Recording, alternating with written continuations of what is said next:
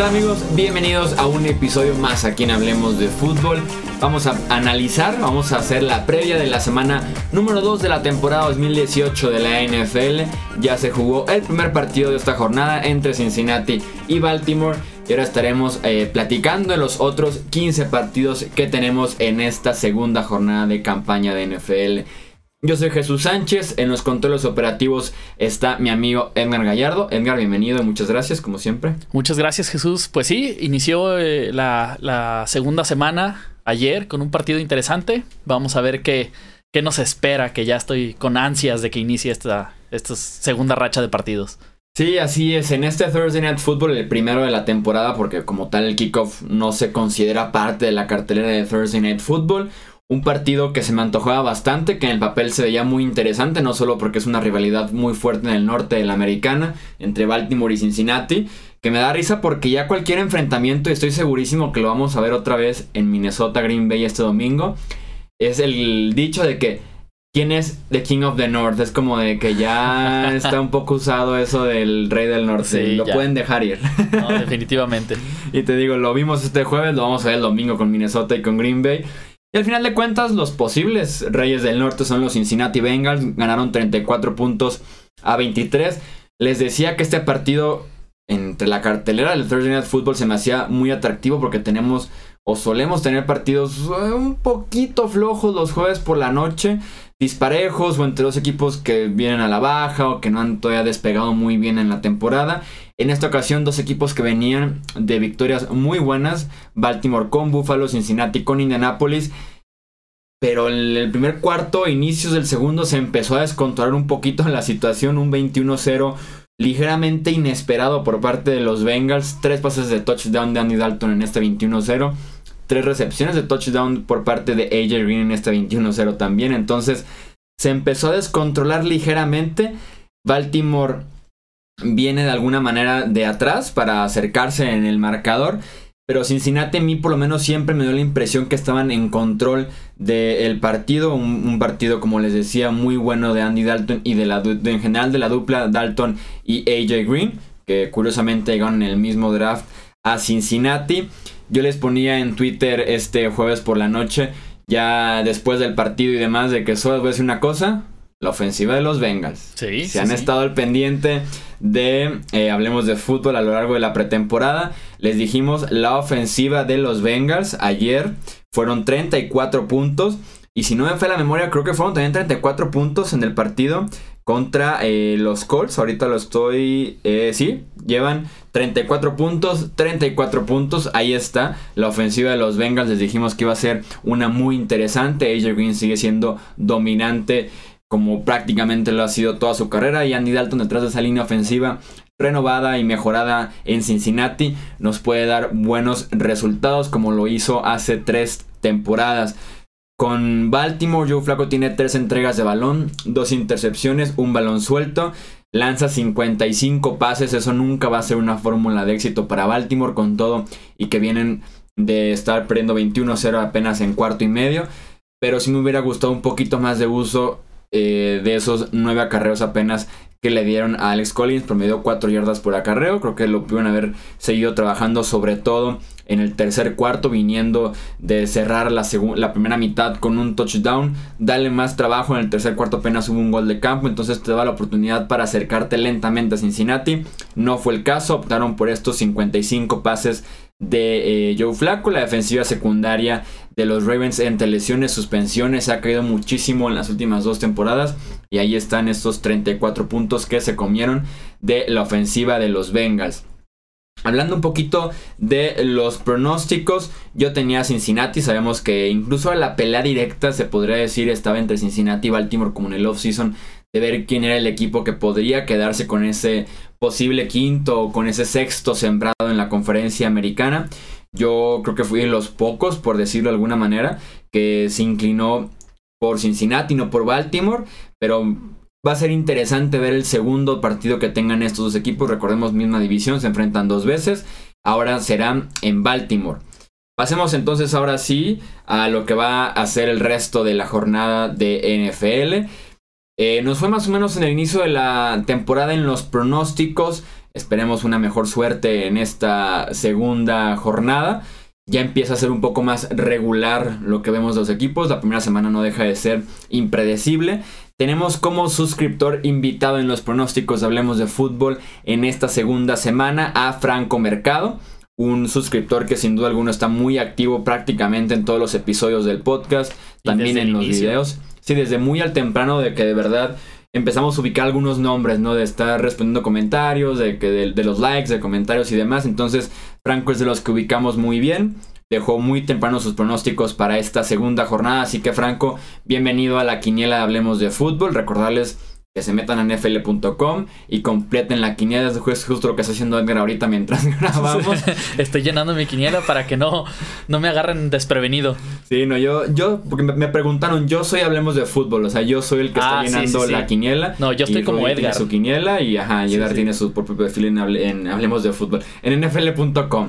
Entonces, eh, Franco, bienvenido a la quiniela, es esta que hacemos en el podcast. Recordarles que vayan a nfl.com, llenen su quiniela, sigan los pasos que está haciendo Edgar ahorita. Hablemos del partido entre Carolina y Atlanta. Un partido que lucía muy bien hace una semana y que lo analizas hoy, después de este Thursday Night Football, aún 24 horas, 48 horas de este partido.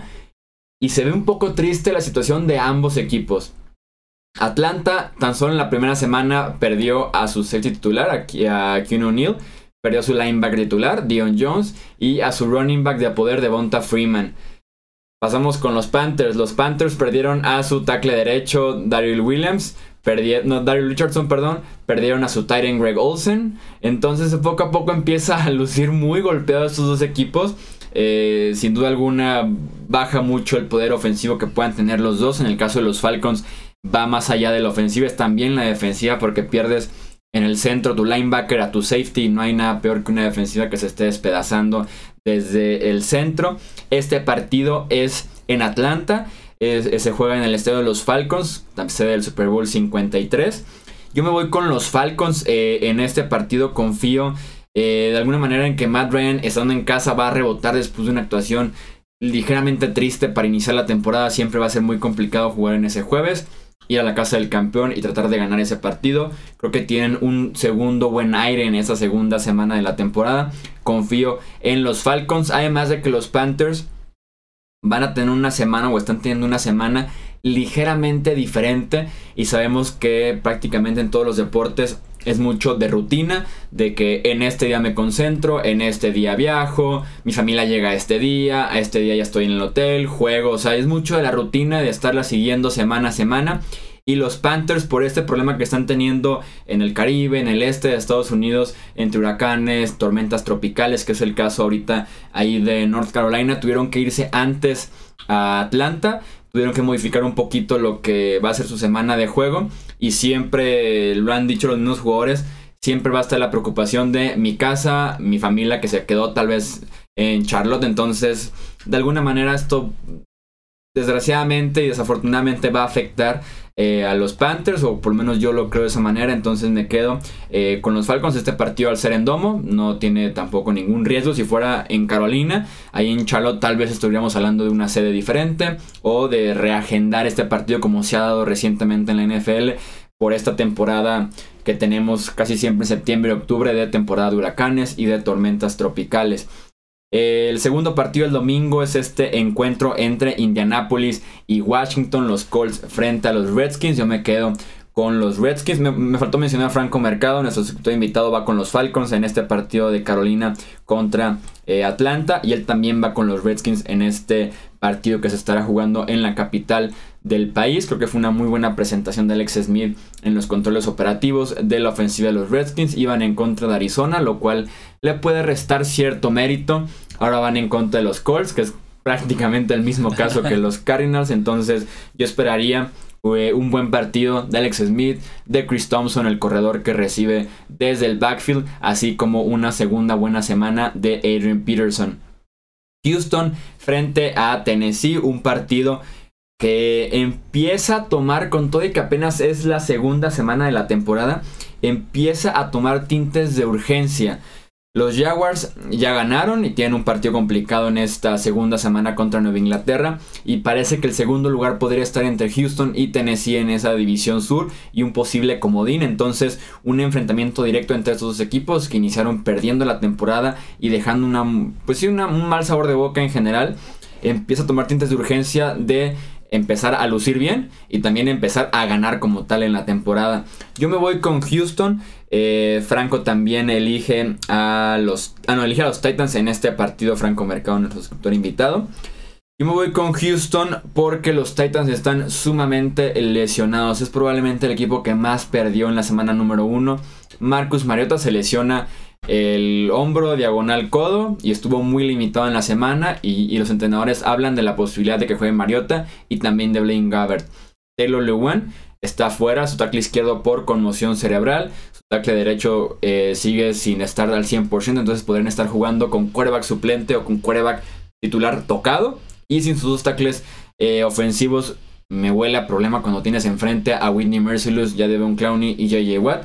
Perdieron también a Delaney Walker, su tight end y mejor jugador ofensivo por el resto de la temporada por una lesión en el tobillo. Entonces va a ser una semana complicada para Tennessee. Con todo y que van a estar jugando en casa, yo esperaría que los Texans levanten la mano y saquen este partido en la casa del rival. Filadelfia versus Tampa Bay, yo me quedo con Filadelfia. También Franco se va con los Eagles. No esperaría dos partidos de Ryan Fitzmagic de manera consecutiva. Me parecería algo incluso hasta imposible, descabellado y lo que le quieran poner de adjetivo.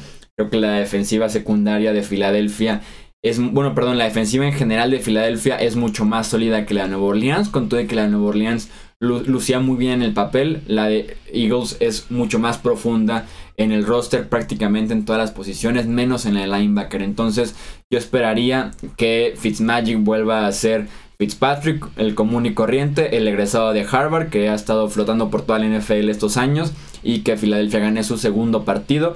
Recordarles que Nick Foles va a ser titular de este encuentro y que Carson Wentz todavía se espera que esté eh, a varias semanas de estar al 100% y poder regresar a la ofensiva de Filadelfia. Kansas City versus Pittsburgh, un partido muy interesante, los más interesantes de esta segunda semana. Creo que tiene muy buenos partidos esta segunda semana. Uno de ellos es este Chiefs en contra de Steelers. Yo me quedo con los Steelers al igual que Franco. Si bien vienen de un empate, y se enfrentan a un equipo que se vio mucho mejor en la semana número uno, de los que mejor se vio prácticamente en los Chiefs. Creo que Kansas City y su poder ofensivo dependió mucho la semana pasada de las jugadas grandes. Tuvieron un touchdown de 91 yardas y en equipos especiales y un touchdown ofensivo de 58 yardas. Pedirle que un equipo te y fue la diferencia, ganaron por 14 puntos.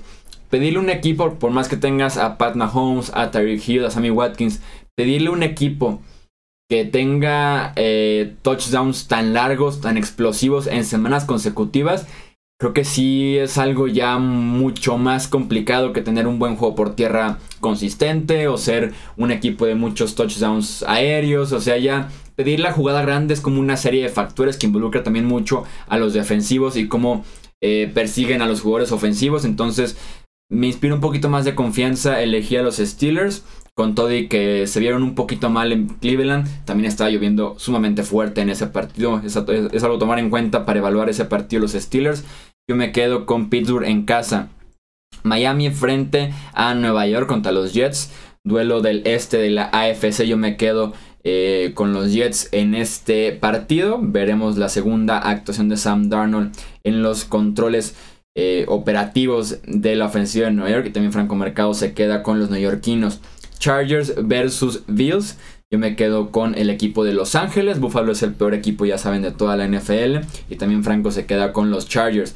Minnesota versus Green Bay. Probablemente el partido más atractivo en el primer horario. O incluso si lo quieren ver de toda la jornada, también yo estaría muy de acuerdo con ustedes. Fuera que tenemos también la repetición de la final de la AFC el año pasado. Minnesota versus Green Bay. Es el primer partido de Aaron Rodgers desde que Anthony Barr le fracturó la clavícula la temporada pasada. Está por ahí esa cuenta pendiente. Este partido es en Lambeau Field, lo cual siempre tendrá un peso muy importante la localía, sobre todo en esos partidos del norte de la NFC donde parece tan importante quién esté jugando de local. Yo me quedo con los Vikings porque no me inspira nada de confianza la lesión de Aaron Rodgers. No entrenó miércoles, jueves y viernes. Mike McCarthy espera que entrene por lo menos un poco el sábado. No necesita como que muchas horas de entrenamiento, pero sí te habla, viendo el partido del domingo, viendo los reportes de entrenamiento, sí te habla un poquito del estado físico de Aaron Rodgers, si bien no tiene un desgarre del ligamento cruzado de la rodilla. Sí tiene un esguince de rodilla, sí se le veía como flotando, como arrastrando un poquito la pierna sin mucho peso sobre esa pierna izquierda. Y tal vez contra Chicago, un equipo sin experiencia, un equipo nuevo en roster, en staff de entrenadores, puede ser suficiente para eh, darle la vuelta a un partido como lo hicieron el Sunday Night Football. Contra Minnesota, que es un equipo muy establecido, que yo les decía es el mejor roster de la NFL, es la mejor defensiva de la NFL. Ya empiezo a tener dudas sobre el estado físico de Rogers y qué tan efectivo puede ser en contra de esta defensiva que tuvo un partido excelente en contra de Jimmy Garoppolo para iniciar la temporada 2018. Yo me quedo con los Vikings en este partido, como les decía, con todo, y que es en Lambeau Field. También Franco Mercado se inclina con Minnesota. ¿Tú vas con Green Bay? Yo voy con Green Bay, sí. yo siento, yo siento que Aaron Rodgers va a dar la, o sea, como que siento que va a llegar a demostrar. Va a ser un Aaron Rodgers. Va, a ser un Aaron Rodgers, exactamente. Siento que quiere llegar a demostrar y especialmente a ese partido contra los Vikings. Tiene... Hay una cuentotota pendiente, ¿eh? Entonces siento que es más el compromiso y creo que más bien el no entrenamiento siento que es se está cuidando para llegar con todo el, domingo. Sí, de nada gana mucho ya Rodgers en entrenar en esta semana. podría perderse entrenamientos de todo el año y aún así tener una muy buena temporada. Si va por la parte de ser precavidos con él, de estarlo cuidando. Sí dijeron que ha estado mejorando su estado físico, que se entiende, pues pasó ya una semana desde que se lesionó. Pero sí, no, la, esa defensiva de los Vikings es especial y en contra de un coreback, incluso con Rogers al 100%, ya hemos visto que los Vikings son lo suficientemente capaces de ir a Green Bay y ganar, o por lo menos ganar la división al final de cuentas. Entonces, sí, sí no, sí es un partidazo, es un partidazo. Ojalá hubiera llegado Roger sano y hubiera, sido, todavía mejor. Hubiera sido lo máximo, pero tal vez para el enfrentamiento que tengan ahora en Minnesota más adelante en la temporada. Cleveland frente a Nueva Orleans en la casa de los Saints. Yo voy con los Saints. No creo que inicie un equipo tan bueno, tan talentoso, tan experimentado. 0-2 eh, la temporada, como sería el caso de los Saints si pierden en contra de los Browns.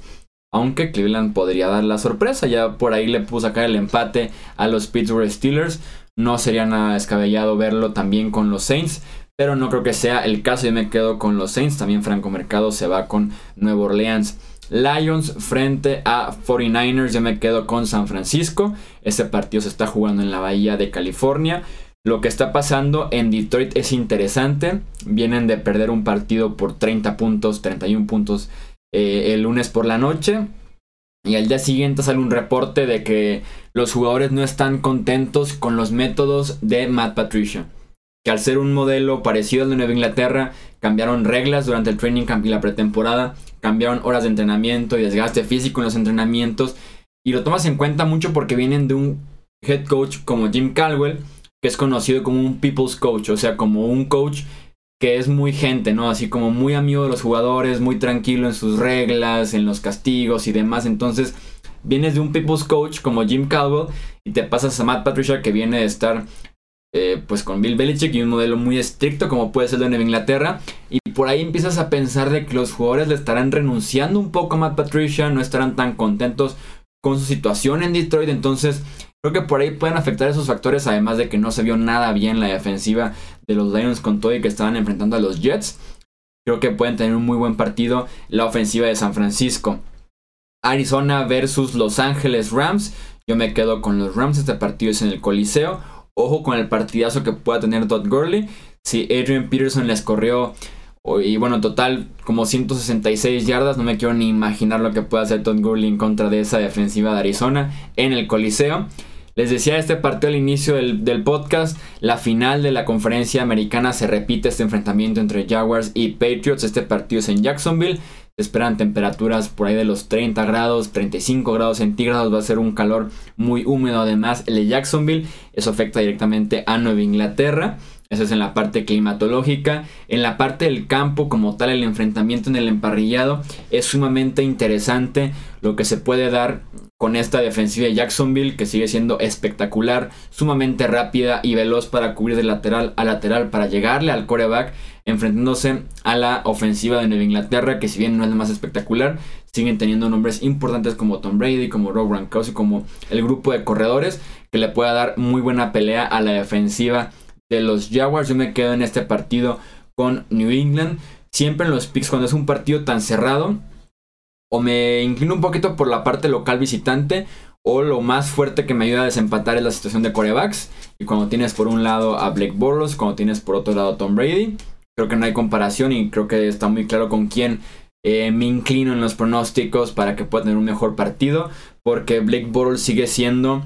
El otro día escuché este apodo para Blake Bortles y se me hizo fantástico. Blake Bortles, el ecualizador.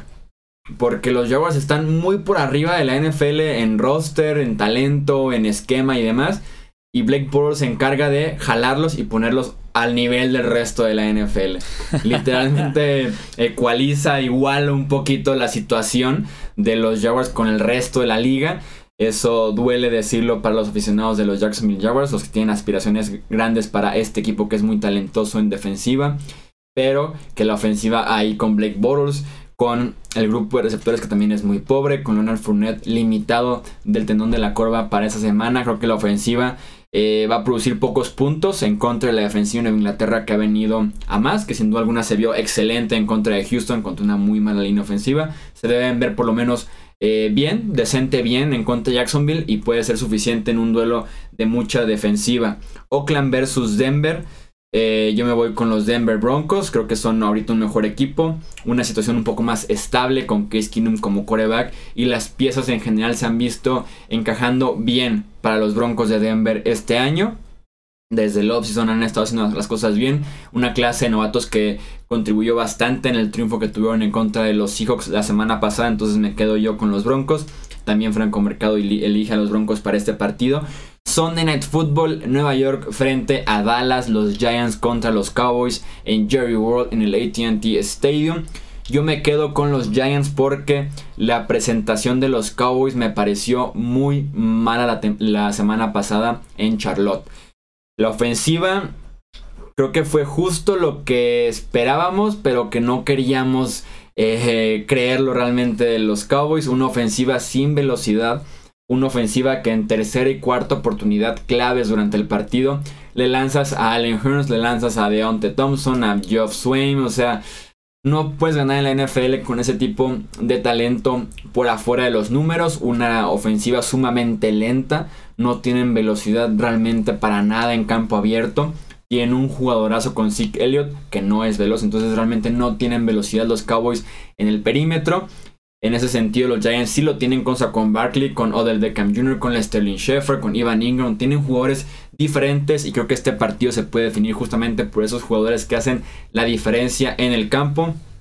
Y también la línea ofensiva de Dallas que se ha visto también recientemente o que se veía bien en el papel y que ha venido a menos. Eh, va a ser un factor en contra de esa línea defensiva de los Giants. Y sobre todo el caso de Connor Williams, este novato de segunda ronda que está jugando como guardia izquierdo en Dallas. Qué mal se ha visto durante la pretemporada y qué mal se vio el domingo eh, pasado en Charlotte. Para cerrar Monday Night Football, Seattle contra Chicago, yo me quedo con los Bears. Creo que en Chicago, frente a un rival disminuido como son actualmente los Seahawks, creo que pueden ahora sí cerrar un buen partido, que fue lo que hicieron en, en Green Bay, un buen partido que no supieron cerrar. Creo que ahora sí está la posibilidad para que ganen la, el primer partido de esta era de Matt Nagy como head coach con Chicago. En esos últimos dos partidos, Franco coincide. Giants y Bears son sus pronósticos para este cierre de partidos ya en horario estelar el domingo y el lunes.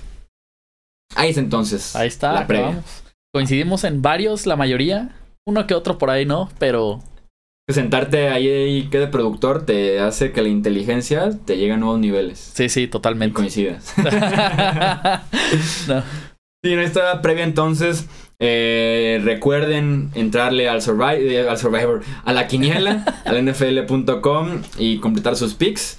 Y ya saben, seguirnos Facebook, Twitter e Instagram porque estamos muy activos a lo largo de todo el domingo de NFL con las mejores jugadas, con alguna jugada chistosa, algún caso muy especial que se da a lo largo de la jornada de NFL. Ahí estaremos eh, siguiendo muy de cerca toda la actividad de la NFL y ya saben, a partir de el lunes, el martes ya estarán encontrando análisis de lo que fue la segunda jornada de NFL, tanto en la vida real como en los episodios de Fantasy Football que estamos publicando también en Hablemos de Fútbol cada semana.